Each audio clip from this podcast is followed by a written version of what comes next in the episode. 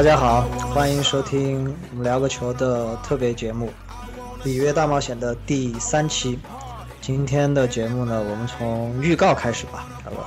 嗯，可以啊。首先，马上会进入世界杯的第四个比赛日。今天呢，应该是很多球迷可以稍微稍微轻松一点的一天吧，因为瑞士对厄瓜多尔、法国对洪都拉斯、阿根廷对波黑这几场球，呃，实力悬殊都还挺大。所以，如果不是比如说法国或者阿根廷的铁粉的话，今天晚上可以稍稍的休息一下。确实是这样的，但是建议大家明天早上早起。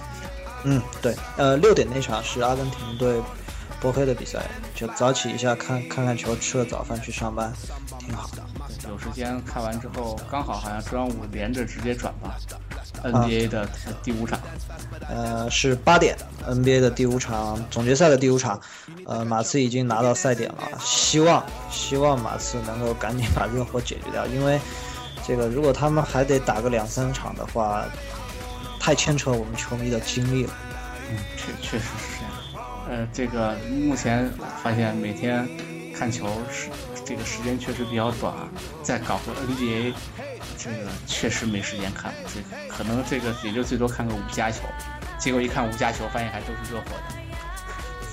对，然后热火呃比赛还输了，特别的疑惑啊。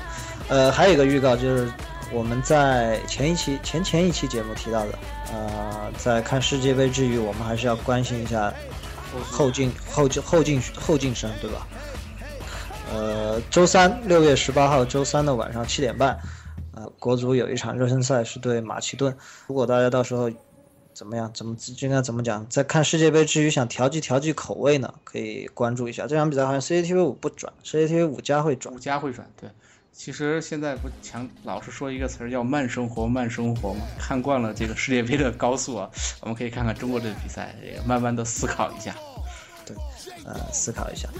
嗯，刚刚结束的第三比赛日，呃，四场球嘛，我们说了是世界杯应该是最漫长的一天，四场球，哥伦比亚对希腊，乌拉圭对哥斯达黎加，英格兰对意大利，科特迪瓦对日本，这四场球，朴哥你哪场印象最深刻？英格兰对意大利，因为就这场是看的直播，我是看了，我应该看了是两场半的球，呃，哥伦比亚对希腊看了下半场，然后爆冷的这场乌拉圭对哥斯达黎加恰恰没看，然后英格兰对意大利看了全场，呃，科特迪瓦对日本看了全场。那我先说一下哥伦比亚对希腊的这场球吧，嗯，就一个感觉，就是哥伦比亚的球员的身体太好。这个确实，整整个队儿就是一个田径队儿，那个无论从呃速度、力量、呃身体的柔韧性、协调性来说，真的是完爆希腊。呃，不过这也和希腊这个太老了有关系。对，你现在一看，哎，这个零四年的二老现在还在踢。对，那个萨姆拉斯，我感觉他他现在动作频率和速度已经和郜林要不相上下了。哎，这个别别别这么黑我大国足，我大国足马上还要战马其顿。啊，对，哥伦比亚呢这场拿下之后，嗯，出现形势应该说对他来说还不错，因为毕竟作为呃南美预选赛是第二对吧，对吧？对，第二，第二球队，他打哥斯达黎加的话，应该还是有一定的优势的。乌拉圭，乌拉圭这场应该是出乎非常非常多的人的预料啊，呃。这场球打完之后，我看朋友圈啊、微博里面很多有有这个买彩票爱好的朋友，有有有有输有赢啊，赢的都特别的开心，因为这样赔的特别多。对，据说你买了十块钱的哥斯达黎加。对啊，我买了十块钱的哥斯达黎加，就看完哥伦比亚那场，快睡觉了。我说，哎呀，我一看这个赔率这么高，感觉买十块钱的，哎，不错。这场呢是。我是我没有看直播，你也没看吧？后来看了一下，看了一下，对集锦数据，那个苏亚雷斯是没有上，替没有上，但是哦，就算苏亚雷斯没有上，乌拉圭也不至于被打成这个样子。嗯，这个也觉得很诧异，只是看集锦上来看，呃，确实在短时间内连丢两球，对乌拉圭的打击很大。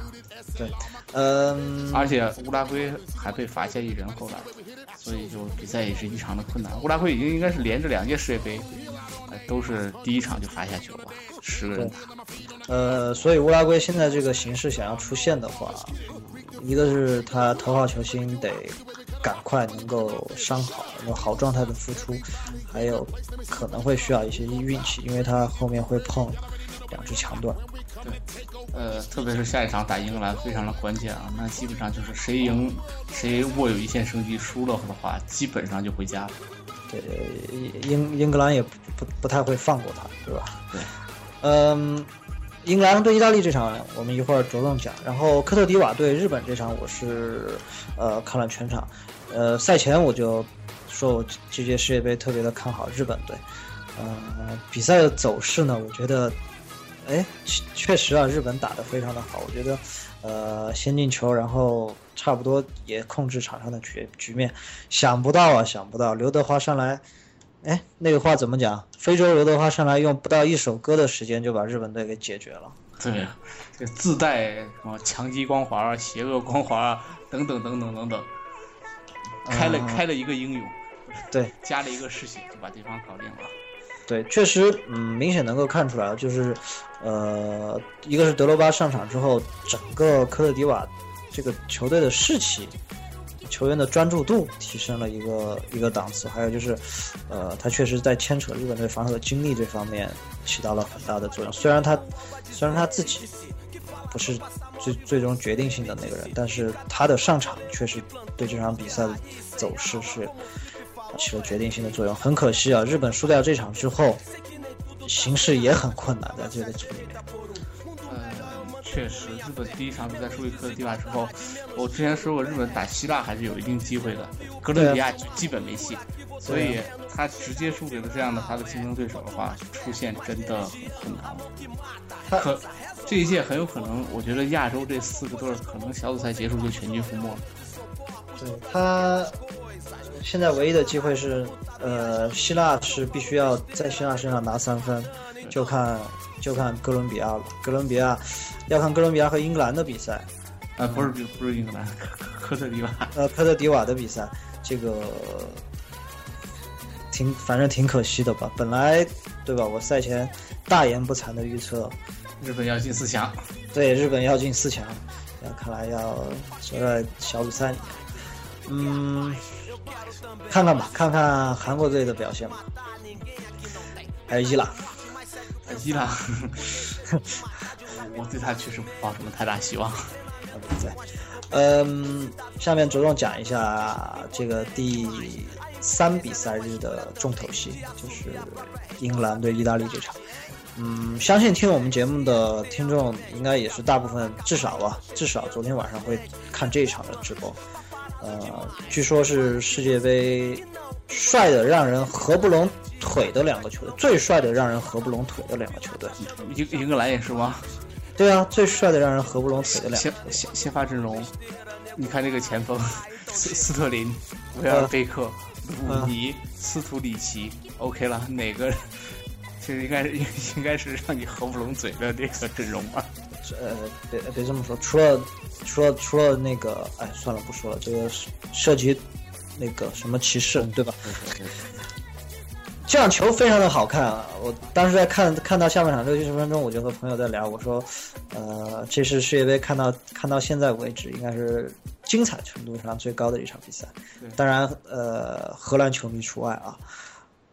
呃，其实荷兰球迷那那场比赛，我觉得也没有这场好看。这场比赛踢得特别的流畅。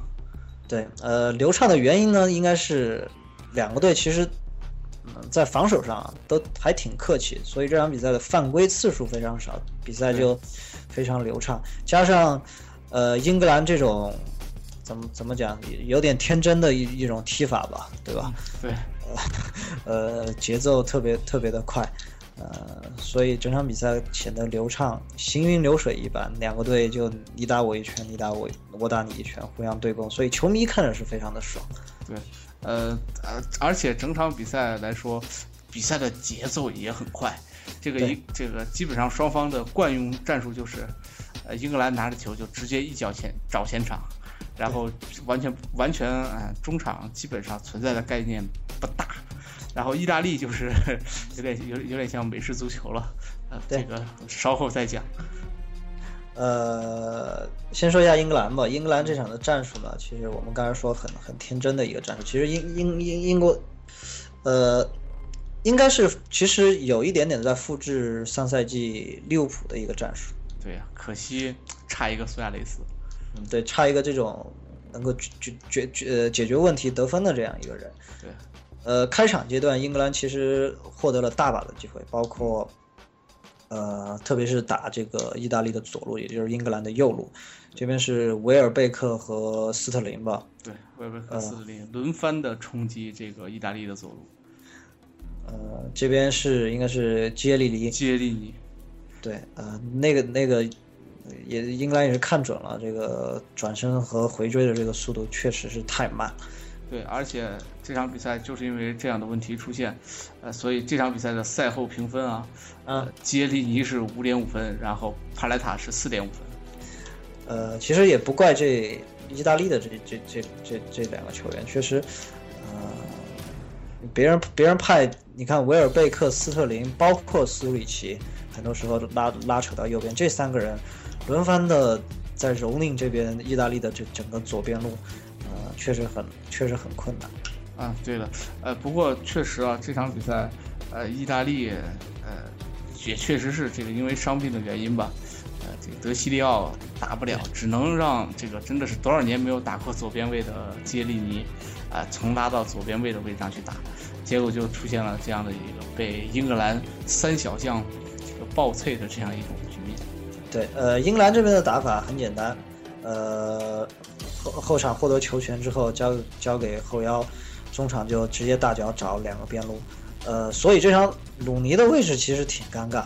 嗯，对的，呃，鲁尼这场比赛呃，触球次数也少，传球次数也少，呃，所以这场比赛呃，虽然他给出了一个助攻啊，而且还有一个非常遗憾的一个射门吧，对，呃，但是怎么说呢，呃，整场比赛打的。有点隐形吧，对，呃，所以刚才看到什么新闻说，近半数的英格兰球迷支持弃用弃弃用鲁尼。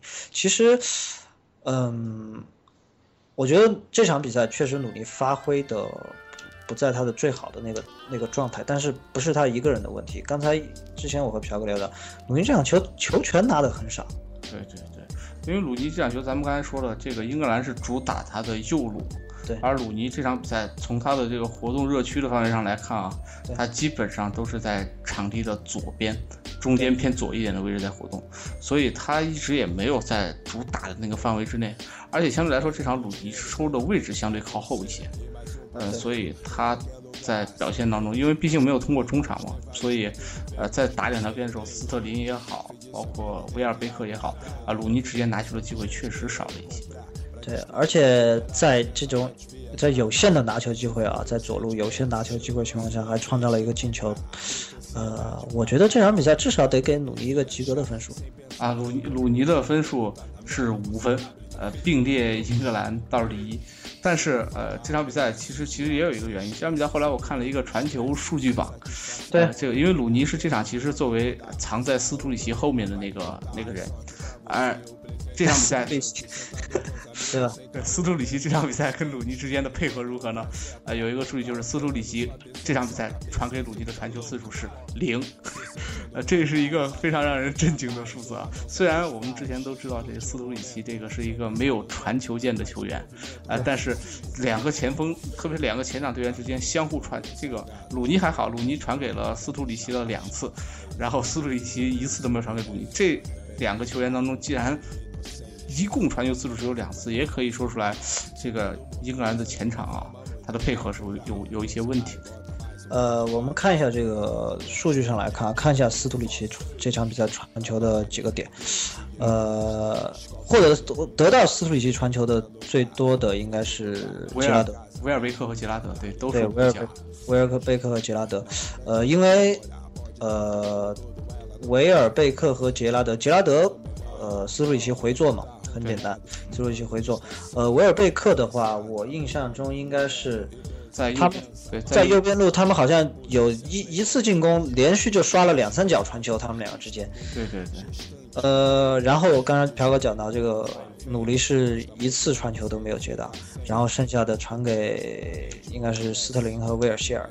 对，都是两脚。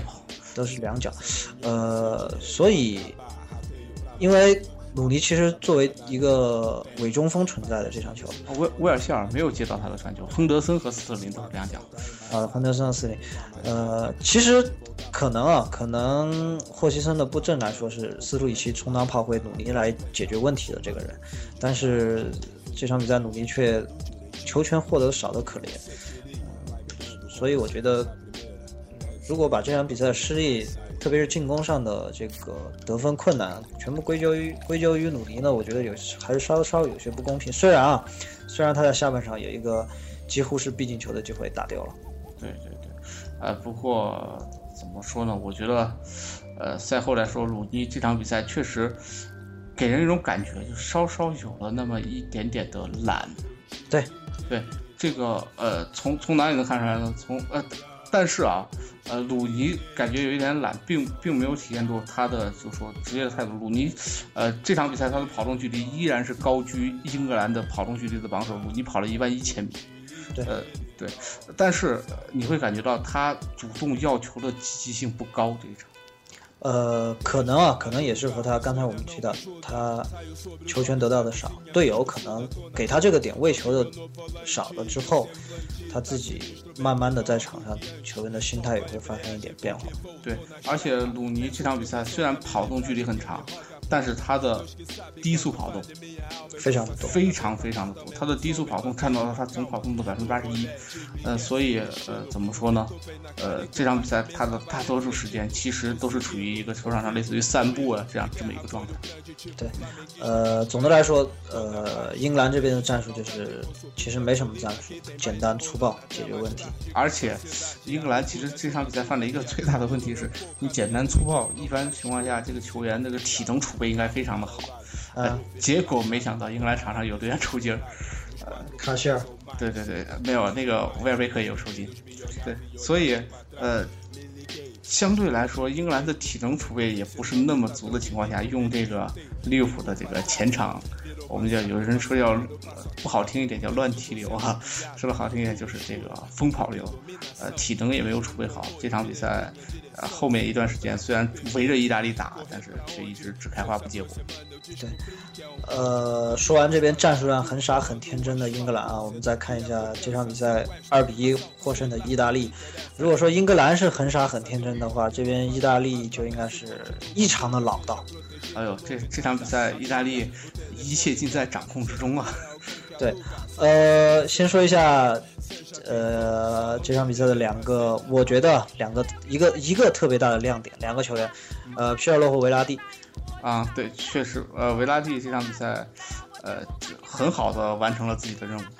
呃，维拉蒂大家知道被叫做什么小皮尔洛，他他的技术特点可能和皮尔洛挺像的，但是这场对维拉蒂的使用上。呃，我觉得是特别的巧妙。我们看一下数据上来说，维拉蒂这场的传球，他绝大部分的传球都给到了皮尔洛。对，呃，这场比赛其实可以这么理解，就刚才说这个非常非常像，呃，叫什么四分卫，是美式美式橄榄球的这种打法，非常像四分卫。呃，首先在皮尔洛身边安排了一些，呃，像像德罗西。像马尔基肖，包括这个坎德雷瓦这种保护型的这样的球员，然后皮尔洛就就拿球交给皮尔洛，然后皮尔洛像四分卫一般来组织进攻。呃，确实这场比赛，呃，维拉蒂也很好的做到了自己的这样一个位置吧，这个做到了一定的策应，而且分担了一部分，呃，这个怎么说？这个皮尔洛的组对进攻压力和组织任务。呃，为什么说维拉蒂用的巧妙呢？以前皮尔洛。我们知道这个，呃，前腰后置皮尔洛很多时候，在对方压上的比较厉害的时候，对他的防守比较严的时候，他会回撤到半场之后拿球，对，然后转身可能做一下摆脱，或者是推进一下，然后开始寻找机会。这场维拉蒂的出现解放了皮尔洛，皮尔洛可以大大大大范围长时间的活动在对方的半场，而从后卫脚下要球的这个工作就交给维拉蒂来做。维拉蒂从后卫脚下拿到球权之后，舒服的把球交给皮尔洛，皮尔洛再来发动进攻。对，当皮尔洛如果拿球受阻的时候，他回给维拉蒂，维拉蒂以以前我经常说怎么样，可能暂时帮皮尔洛保管一下皮球吧，等皮尔洛跑出空档之后再再回给他。所以，呃，这场球他绝大部分的传球，二十一脚传球都给到了皮尔洛。啊，对，所以呃，这场比赛怎么说？维拉蒂后半后半段的时间也是因为意大利的战术的变化，呃，所以把维拉蒂换下，换上莫塔来加强自己球队的防守。呃，但但是整场比赛来看，呃，这个意大利特别是换上莫塔之后这么一个战术变阵，呃，确实到后面的防守也收到了一些不错的效果。对，呃，这要吐槽一下我们这场比赛的解说，央视的解说是申申申方健老师。对，呃，维拉蒂在下场的时候，申方健说，可能这场小将维拉蒂准备还不够充分，表现的还不够，不是很出色，所以被莫塔换下去了。呃，其实是一个战术上的调整啊。穆拉穆拉呃维拉蒂这场其实发挥的很好，呃，可能他在进攻上的一些才华没有展示出来，是因为战术的安排，他必须把更多的球权。和支配球的权利交给皮尔洛来做。呃，其实其其实石方健应该是这个怎么说？应该是呃习惯性就这么说了吧？可能提前准备好了。对，提前准备好这个梗，一会儿再说。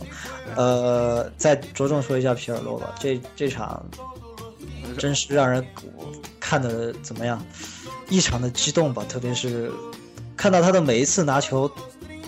很很经常会让我想起当年的齐达内，特别是那年的半决赛和决赛，大师范，是拿球这个一停一传，呃，包包括他的走位，包括这这个这场比赛最销魂的那两次漏球，呃，确实让人感觉到这个这个一股大师范扑面而来。对，呃，这是世界杯。呃，开始第一天到现在，所有登场的球员，其实，呃，巨星已经很多了。呃，西班牙那么多球星，呃，荷兰那么多球星，巴西那么多球星，但是没有一个人能在这种潇洒的气气质上吧，能和他相比。确实是已经是走入大师的行列了。对，呃，这场比赛其实其实我觉得意大利队表现好的除了皮尔洛，呃，意大利的这个八神。呃，八神是全场最佳嘛？就是几次闪光点，特别是打进的那一进球，就完完全全就是个人能力的展现啊！我就是比你好，然后比你快，比你位置感好，包括那个头球，其实难度很大的那个头球。所以怎么说呢？整场比赛意大利相对来说他的发挥确实是好于英格兰，而且他对于意大利经常我说之前看。呃，意大利意甲意甲包括意大利国家队，经常讲究一个叫做势头这个东西。意大利这场比赛牢牢把势头掌握在了自己的手里。呃，包括我们赛后看这个球员位置的这个统计图来看啊，呃，也能看出我们刚才为什么说到这个英格兰很天真，这个意大利很老道。呃，意大利在取得领先，最后在防守阶段。其实他们已经看出来，两个边路已经防防不住英格兰了。在七在七十五分钟的时候，哎，做了一个非常老道的一个决定，把把球队的整体的站位极度的收缩，将中路堵死。因为毕竟，呃，英格兰的传中，说实话，对于意大利这条后防线来说，威胁不是很大啊。不论是巴尔扎利也好。啊，是杰里尼。其实一旦收缩到内线，杰里尼这个相对于防守转身偏半的这一点点问题啊，也不是那么的明显了。然后整体把位置占死之后，就等着英格兰你你来打吧，反正英格兰就是那两下嘛。对，对，远射传中，远射传中。呃，所以下半场之后，特别是七十分钟那几次换人调整，换上了对，换上了莫塔，呃，这一下是非常非常明显。包括后来换上了帕罗洛。呃，这个明摆的就是我要加强这个防守，包括换上来打快速反击的伊莫比莱。对对对，呃，所以这场比赛来说，意大利在防守上的一个调整确实非常的及时。呃，对，呃，老大确实对老大。再看一下英格兰的换人，啊，就这就让你感觉出来非常的奇怪。英格兰三个换人名额分别是换上了小威胁、威尔希尔、啊拉拉纳和这个罗斯巴克利。呃，这三个换人之后。你会突然发现到，我后来呃再看又看了一遍下半场，呃，再看下半场的时候，我就会发现这三个人上场之后最奇妙的一个特点就是英格兰的前场队员特别的扎堆儿。嗯，不明白啊，可能是落后之后，他需要把更多的球员堆到，比如说堆到对方禁区里面去。对你，但是你看一下这个，特别是站位图，就是到最后时间，这个七十五分钟到九十分钟，嗯，呃，二十号拉拉纳，十号鲁尼，二十一号查查这个罗斯巴克利，三个人的位置几乎重叠。对，嗯，对，所所所以这个踢成这样之后。整个这个英格兰队的这个前场啊，你会发现异常的拥挤，然后本来意大利也收缩，就显得更加的拥挤，完全没有出球的空间了。对，呃，可能可能英格兰这种简单粗简单粗暴的打法，也是很多英格兰球迷喜欢他们的一一个原因。看球就是一个爽字。对，看看看球就是一个爽字，所以英国足球才特别的特别的看重所谓的士气。呃，所所谓的呃精精精神力量，或者是场上的怎么怎么怎么怎么样一个呃，比如说球迷的助威啊这些东西，呃，但是单纯从这个足球的技战术来讲，这场英格兰算是一场完败啊，确实是这样。虽然场面打得挺热闹，嗯，呃，从战术上来讲是完完全全的被意大利克制。嗯，准准准确说，应该就是，呃，除了极少数的时间，就英格兰反扑的那段时间，一个是刚丢球扳平之后，然后还有下半场就鲁尼那连续那几脚打门，就除了在这个时间内，其他的时间大部分情况下节奏在意大利掌握。这个意大利现在，由于他现在也在吸收这个之前的这个西班牙的那样的打法，也开始在后场长控倒脚。但是可能球员也是应该是整体性的一些问题吧。如果传不好，反正就一脚大脚开回来，我守下来继续打。这和以前不大一样。以前拿着球之后，意大利就是防守防守，拿球就反击，拿球就反击。现在他也不反击，领先之后就在后场控球，就有种那种叫什么，这个流流流氓流氓会武术，谁都挡不住这种感觉。呃，确实这样的踢法非常让人头疼。呃，一旦到了淘汰赛。我觉得这意大利如果还继续这么踢下去的话，这场今年的意大利可能能带来一小点惊喜。呃，不负责任的，不不能说预测，不负责任的给英格兰支个招。如果是这场比赛，呃，如果凶狠的，就是以罚大树一般的来盯死皮尔洛这个点的话，可能会有一定的作用。就像，呃。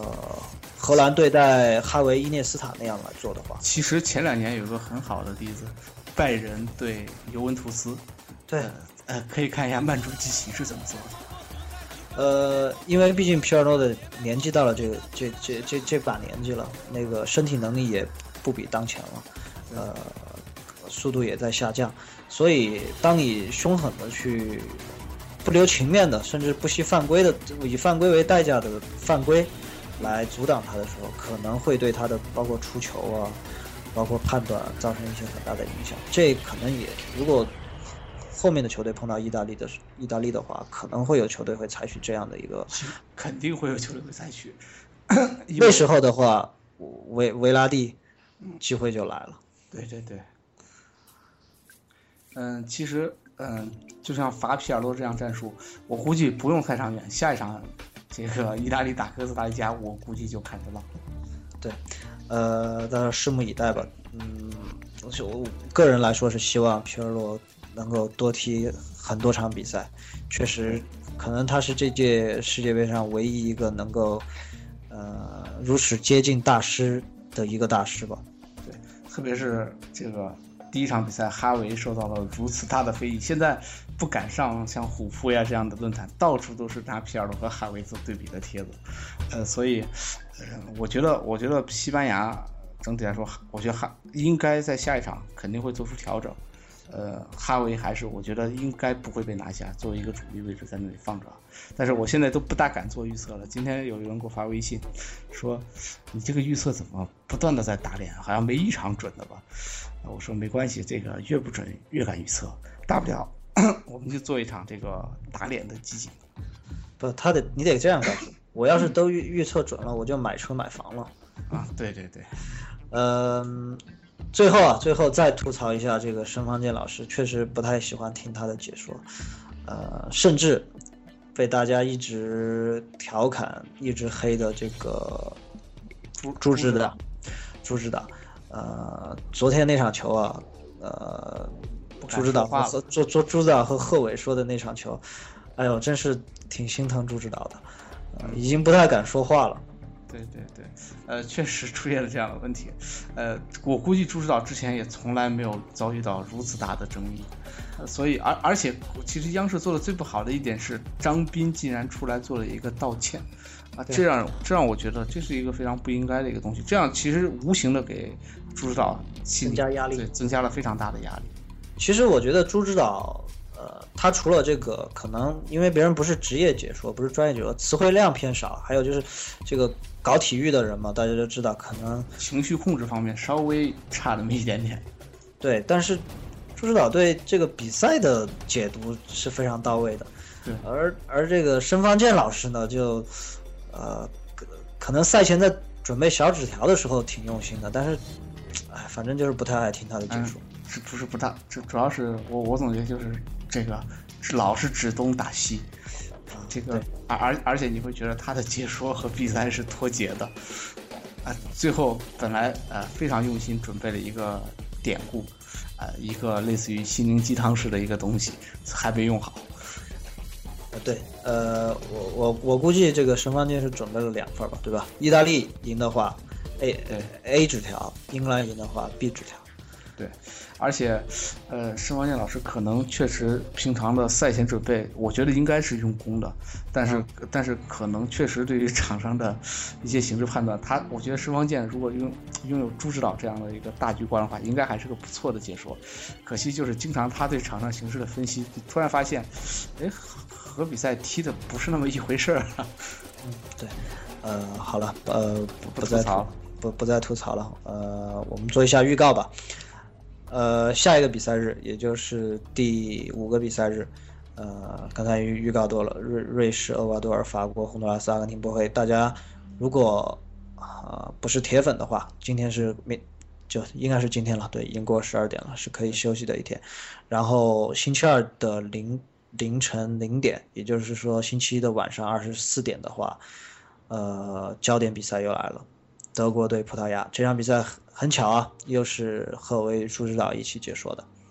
对，其实朱指导对于场上形势的分析，包括球员的一些状态的分析，非常的精确。我特别想听一下这次德国对葡萄牙，应该算是朱指导解说的第一场这个。这个应该是重重头比赛的一个解说吧，毕竟朱指导现在解说这两场球都不是所谓的强风强这样的一个比赛，呃，这是他解说的第一场强队胜强队，我希望看到朱指导对于场面上的分析啊，呃，确实非常有经验。嗯，对，嗯，哎呀，还还是很可惜啊，为什么不带徐阳去呢？啊，为为什么不带张指导去？对，呃，好吧。